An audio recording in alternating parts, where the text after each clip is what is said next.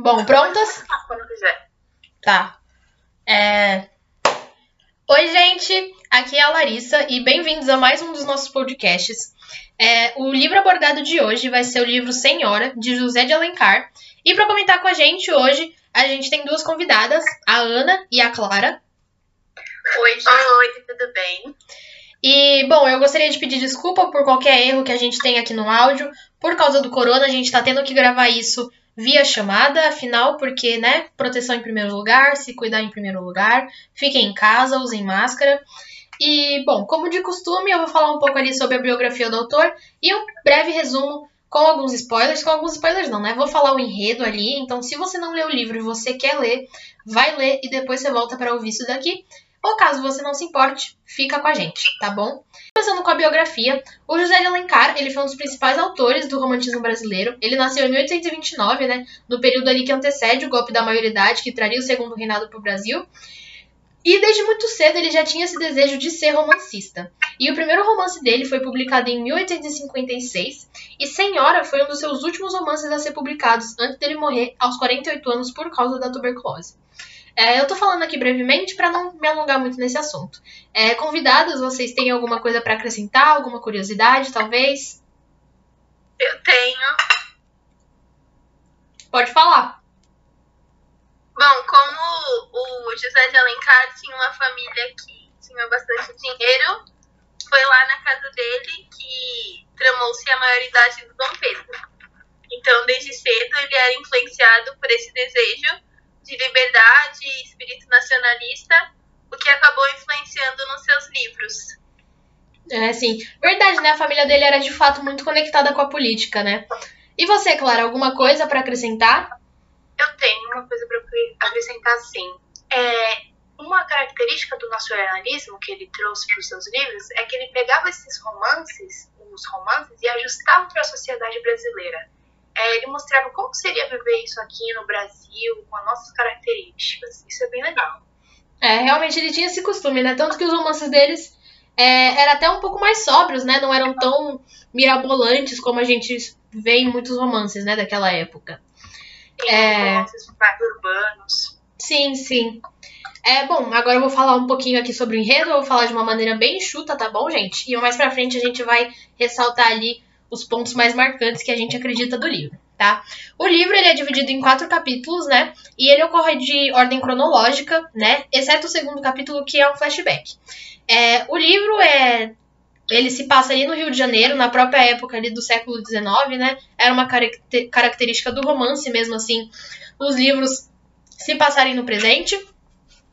E ele se passa em terceira pessoa, né? Ou seja, é um narrador observador que conta muitos detalhes ali da cena, que era uma característica do, do, do José de Alencar. E bom, vamos lá. Como personagem principal, a gente tem a Aurélia de Camargo, de Camargo, que era uma figura, era uma mulher muito rica. Vive. Bom, como personagem principal, a gente tem a Aurélia de Camargo, que era uma mulher muito rica, muito visada na corte, e ela é uma jovem de 18 anos, órfã, e aí ela decide que ela quer se casar. E ela era muito rica, e ela decide que ela quer se casar com Fernando Seixas. E por ela ser muito rica, né, naquela época se pagava um dote pro homem que fosse casar com a mulher, ela pede pro seu tio, que era o tutor dela, oferecer ao Fernando Seixas um dote de 100 conto de réis, o que era muito dinheiro naquela época. Mas com a condição de que ele só conheceria o rosto dela de fato no casamento, ele só saberia quem ela era no casamento. E o Seixas, que ele era um personagem interesseiro, ele aceita essa proposta. E aí, no casamento, ele descobre que era a Aurélia, e a Aurélia e ele já tinham tido uma história no passado, então ele fica muito feliz, pensando que vai se dar bem, vai se dar, vai se casar com a mulher que ele amava e ainda ia ficar rico, né?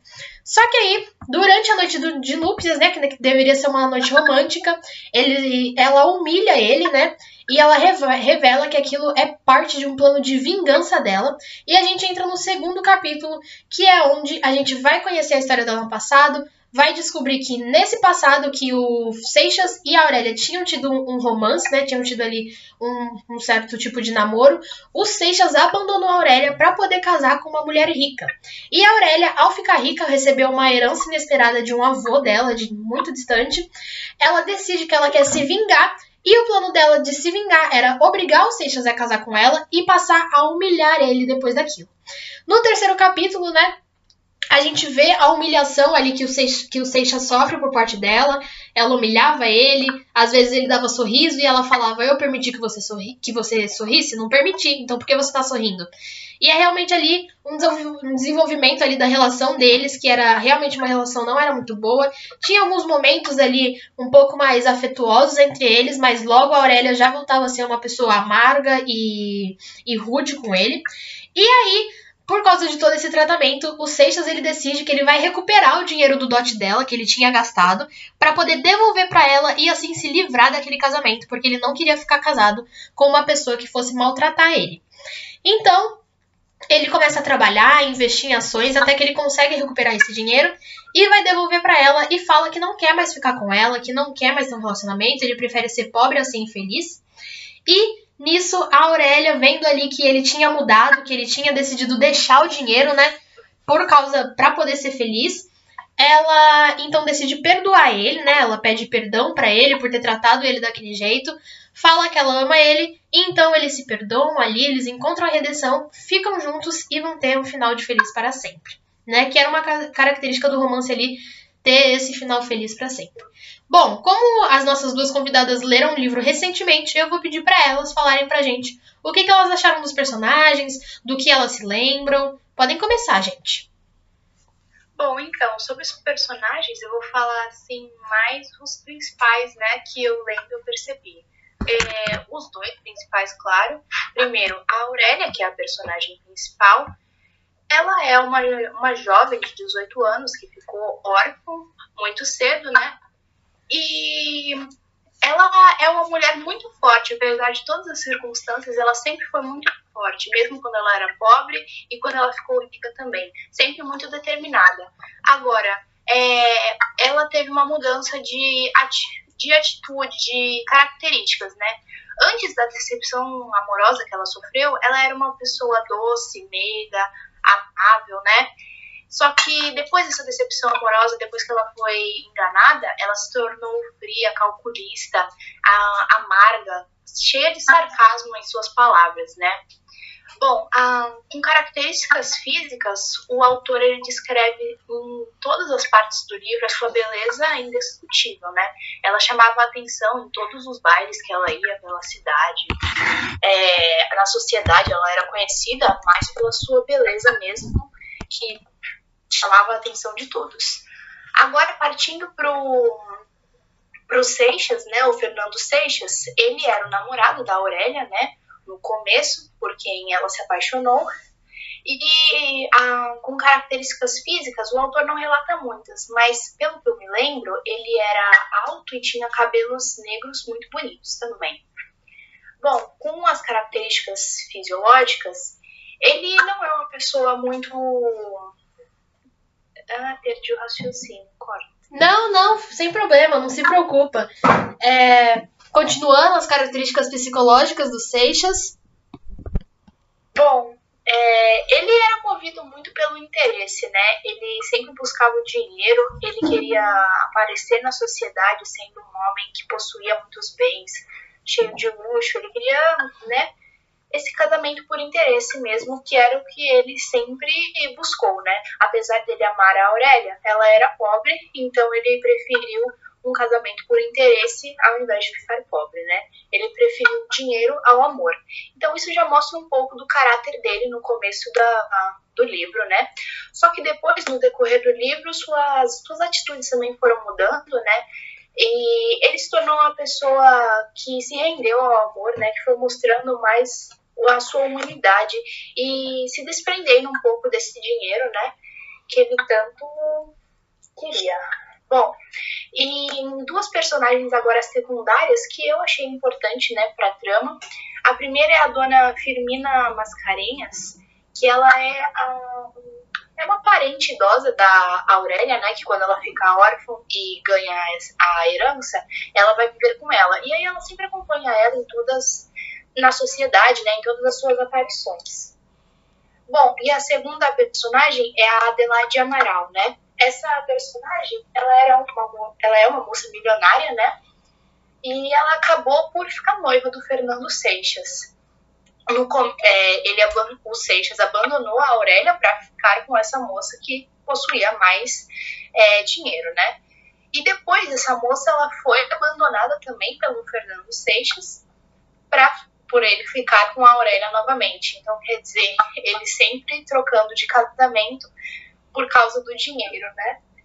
E depois a, a, essa Adelaide ela acaba por se casar com quem ela realmente amava, um outro personagem da história. Mas ela é importante por causa disso, ela é a pessoa por quem é, o Fernando trocou a Aurélia. Sim, sim. Bom, para mim ele é um livro com uma crítica ao casamento burguês. Fica bem evidente isso, porque Bom, agora as pessoas, né, se procuram, se casam, essas coisas, mas lá naquela época não era assim. A pessoa se casava por dinheiro, porque o pai queria, a mãe queria, e era isso.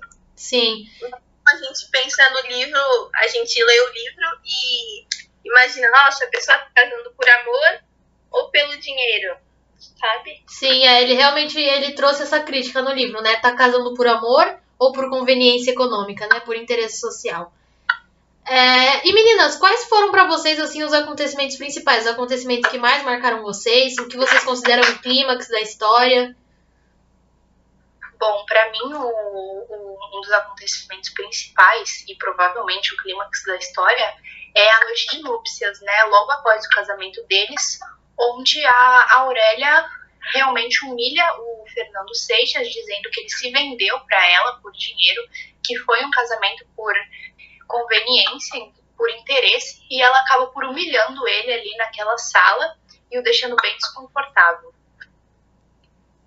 Para mim foi a jornada de redenção de ambos, porque mostra ela largando sua vingança e ele largando a sua obsessão por dinheiro. Sim, sim. Para mim, pessoalmente, um dos momentos mais marcantes, que não é um dos momentos que eu mais gostei da, da história, é o final dela, né? De fato, que ali o Seixas ele dá o dinheiro para ela, fala que ele não quer mais ficar dela, que ele prefere ser, ser pobre a ser infeliz. E aí ela, né, se ajoelha e pede perdão e de certa maneira se submete ao marido, né, fica como submissa. Não é um dos meus momentos preferidos, mas é um momento que me marcou muito assim, porque me trouxe um pouco de novo para a realidade, né? Porque durante o livro eu até meio que esqueci que era um livro do século XIX, porque a gente tem muito isso da mulher empoderada. Ela era uma mulher jovem, rica, forte, independente, que realmente decidiu o que ela queria da vida. E aí no final do livro, quando o autor ele traz né, esse baque ali, ele traz ela se submetendo a ele, é realmente uma coisa que mexeu comigo e me fez acordar para a realidade que eu estava lendo um livro do século XIX, né? E para mim foi um dos momentos mais marcantes. E vocês acham que tipo ele, o livro ele tem alguma ligação com os dias atuais? Vocês acham que de alguma maneira ele pode ser atemporal? O que, que vocês acham? Com certeza, né? A principal ligação com os dias atuais é esse desejo pela ascensão econômica, né? Tanto antigamente, na época do livro, como agora, as pessoas são movidas pelo dinheiro, né? por sempre querer mais, pela ascensão econômica mesmo. É o que estimula a maioria das pessoas né, a estudar, a trabalhar, para no final eles conseguirem o dinheiro, ser rico e ficarem confortáveis. Mesmo que o casamento, por conveniência, né, esse casamento arranjado que foi mostrado no livro não seja tão comum hoje, essa busca pelo dinheiro, esse, é, esse olhar para o dinheiro, ele é muito presente atualmente. As pessoas são movidas por ele, a sociedade é movida dele. Sim, sim. É verdade, né? A gente vê que muitas das coisas que a gente faz, né, falam estude para você ter um bom trabalho, ganhar dinheiro, né? Ou trabalhe muito, invista dinheiro, é tudo no objetivo de ter mais dinheiro, né? Acho que todas as pessoas têm meio que esse objetivo de vida hoje, que é realmente, de fato, ficar rico, ter um trabalho que dê dinheiro. Isso. E você, Ana, o que, que você acha? Bom, eu acho que isso faz a gente refletir, né? Sobre como aquilo que a gente almeja dos nossos dias é uma construção de séculos e séculos. Sim, sim, de fato, né? A gente vê realmente no livro, né? O livro ele traz muito isso, porque, como eu disse, enquanto eu tava lendo ali, óbvio que, né, claro, com a ambientação do autor, você sabe que você tá falando ali de um período antigo, mas vários momentos assim, era tão, tipo, ficava tão parecido com o atual, né? Essa questão ali da mulher tá ali, tipo, meio que submissa, ao mesmo tempo que é independente. Realmente é um livro que ele traz muitas questões que ainda servem pra gente. E traz justamente essa questão de como tudo que a gente vive hoje em dia é realmente uma construção social que a gente sofre durante séculos e séculos. Tanto a questão do dinheiro, com esse objetivo de ascensão econômica, como a gente pode ver essa relação ali de, submiss de submissão que a Aurélia tem no final com ele, né?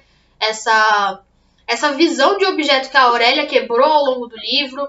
A gente vê que essa objetificação da mulher também é algo que vem muito antigamente, que é uma construção de séculos e séculos. E também mostra pra gente porque que é uma luta que ainda tá tão longe de acabar, né? Porque para acabar com algo que vem sendo construído séculos e séculos vai demorar um bom tempo, né? Infelizmente. E meninas, qual é a opinião de vocês sobre o livro assim? O que que vocês acharam? Vocês gostaram?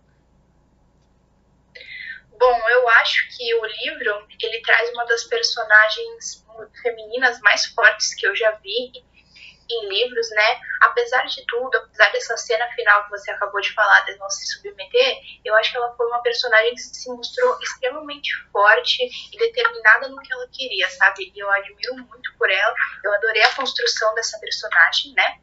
E eu também gostei que o autor, ele, ele é rico em detalhes, né? O livro é rico em detalhes tudo que se é mostrado, o espaço, a, a casa da Aurélia, o jeito como os personagens se olham, falam, tudo tem muito detalhe ao redor, né? Isso é muito legal. Sim, sim. De fato, né? Mesmo sendo um narrador observador, né? O livro sendo retratado em terceira pessoa, é um livro que tem tantos detalhes que você sente como se fosse de primeira pessoa, né? Como se a pessoa estivesse dizendo ali o que ela sente, o que ela vê. É realmente é muito bom esse ponto. E você, Ana, você gostou do livro? Bom, pra mim é um personagem muito real, porque todo mundo tem seus altos e baixos, né? E aí a gente comentou sobre essa última cena, que ela se humilha, mas também ela é um personagem muito forte ao longo do livro todo. E a gente não pode esquecer disso. É, eu li esse livro no nono ano e eu reli agora também. E para mim, no começo, é, era uma linguagem assim totalmente difícil e agora eu consegui ver a diferença. Sim. É um, muito bom, assim, da gente ler. Sim. Mesmo com uma linguagem, uma linguagem que pode ser complicada para muitos, né? Eu também tive problemas quando eu li pela primeira vez. É, é um livro que tem uma história interessante, né? Uma mulher ali que ela se casa, o cara casa sem saber com quem que é. E aí descobre que na verdade era um antigo amor, mas na verdade ela quer vingança, e aí começa toda essa história de humilhação. É um livro que tem um enredo interessante, uma história diferente do que a gente geralmente vê, né? E, mesmo, e essa linguagem, assim, de certa maneira, até meio glamurosa depois que você finalmente entende, né? Você consegue se acostumar com as palavras, com o que elas significam. É... Mais alguma é coisa a acrescentar? Muito bem trabalhado também em todo, a, na construção dos personagens, de tudo. É um livro muito bom e eu recomendo bastante para qualquer pessoa ler. Sim. É bem, bem rico em detalhes esse livro mesmo. Sim, sim. É um livro que, como a gente falou, ele é de certa maneira temporal, né? Que ele traz questões, ele também faz a gente pensar como aquilo que a gente vive hoje em dia é construção de muito tempo atrás. É, é um livro que tem uma linguagem bem rebuscada, né? Então adiciona muita coisa no nosso vocabulário, né? É, é um livro realmente muito interessante, eu gosto. Para mim, eu acho que foi um dos auges ali do José de Alencar. Eu acho que foi um dos melhores livros ali que ele escreveu pro romance brasileiro, né? Como um romancista. Acho que foi um dos melhores, assim. E como a gente sabe, né, foi perto dele morrer, né? Foi pouco antes dele morrer. Então era um livro que ele já escreveu com bastante maturidade e que para mim foi um dos auges ali da carreira dele como romancista. Vocês querem acrescentar mais alguma coisa? Eu tenho uma curiosidade só para acrescentar que quando eu estava pesquisando sobre esse livro, né, após ler ele, é, eu vi que a Aurélia, ela faz parte da tríade feminina do José de Alencar, né? São a, a, a, junto com a Lucila e a Diva, né, que são de outros livros dele. Então, Senhora Lucila, e a Diva, elas fazem parte dessa tríade feminina, com mulheres muito fortes, né, sempre com a opinião delas muito presente, e isso é muito legal. Sim, é de fato, né? É... Ali no final, ali um pouco da carreira dele, ele trouxe mais esses romances urbanos, né, que se passavam ali no dia a dia do Rio de Janeiro, daquela época que ele viveu. E nos romances, os, todos os romances urbanos dele, se eu não me engano, são realmente com mulheres fortes, com mulheres como protagonistas. Óbvio que eles eram dedicados às mulheres, né? Mas mesmo assim era uma coisa bem à frente do tempo dele, né? Os livros dele, esses últimos livros, esses romances urbanos que ele fez, davam para as mulheres daquela época um gostinho de liberdade, um certo ar de modernidade, né? Então é muito interessante ver que realmente era um livro à frente do tempo dele, considerando que era um livro de 1856, né, se eu não me engano. E e assim, eu realmente eu gosto das obras dele, para mim a Senhora foi uma das melhores. E mesmo que, tipo assim, óbvio, né, como a gente viu no final de A Senhora, ele retrata uma mulher independente, forte. No final do livro ele traz ali ela se submetendo ao marido dela, né, que a gente pode encarar meio que como uma mensagem para as mulheres daquela época, que mesmo com dinheiro, mesmo com independência, elas só seriam felizes, só deixariam de ser amarguradas quando elas se submetessem aos maridos, né? Poderia ser encarado dessa maneira também. Mas também assim, não dá para culpar, né? Porque século XIX fazia muito tempo atrás. Seria mais preocupante se fosse do século XXI. E... Não, e também, uh, apesar de tudo isso, eu acho que com isso ele também quis mostrar a força do amor, né? O poder do amor entre esses dois, né? Eles eram muito apaixonados, o amor dele no começo era muito bonito, né? Então acho que ele quis resgatar mesmo esse amor, ele não quis perder ele, porque foi o que moveu os dois. Sim, né? É, realmente, de fato, por último ali, por causa do amor, a Aurélia desistiu da vingança dela por causa do amor, e o, o Fernando, né, ele deixou ali o interesse dele por dinheiro, por amor próprio, por querer ser feliz, né, por ter direito a viver um amor de verdade onde ele não fosse humilhado. Também traz essa mensagem, né, que também é outra característica do romanticismo, que é essa coisa de um final feliz para sempre. Bom, de reflexão também, né? Sim, sim, exatamente. Também tinha essa característica de trazer reflexões. E bom, é isso, meninas. Mais alguma coisa? Não, só agradecer por participar, gostei muito da conversa, é muito importante, né? Eu acho que durante a pandemia ter essa troca de conhecimento, de ideias, os livros, né? É sempre muito bom. Sim, sim. É, pedindo desculpa, gente, se tiver algum problema no áudio, algum, algo do tipo, a gente tá gravando isso durante uma chamada, já que, né, ficar em casa, quarentena. É, por favor, fiquem em casa, usem máscaras, tá? Se cuidem. É, bom, meninas, muito obrigada por terem participado. Obrigada. Obrigada. E, e é isso, né? A gente pode encerrar, eu acho. Obrigada, até mais. Obrigada. Até. Tchau. Tchau. Bom, gente, esse foi mais um episódio. Eu espero que vocês tenham gostado. É, tchau e até o próximo seminário. Beijos!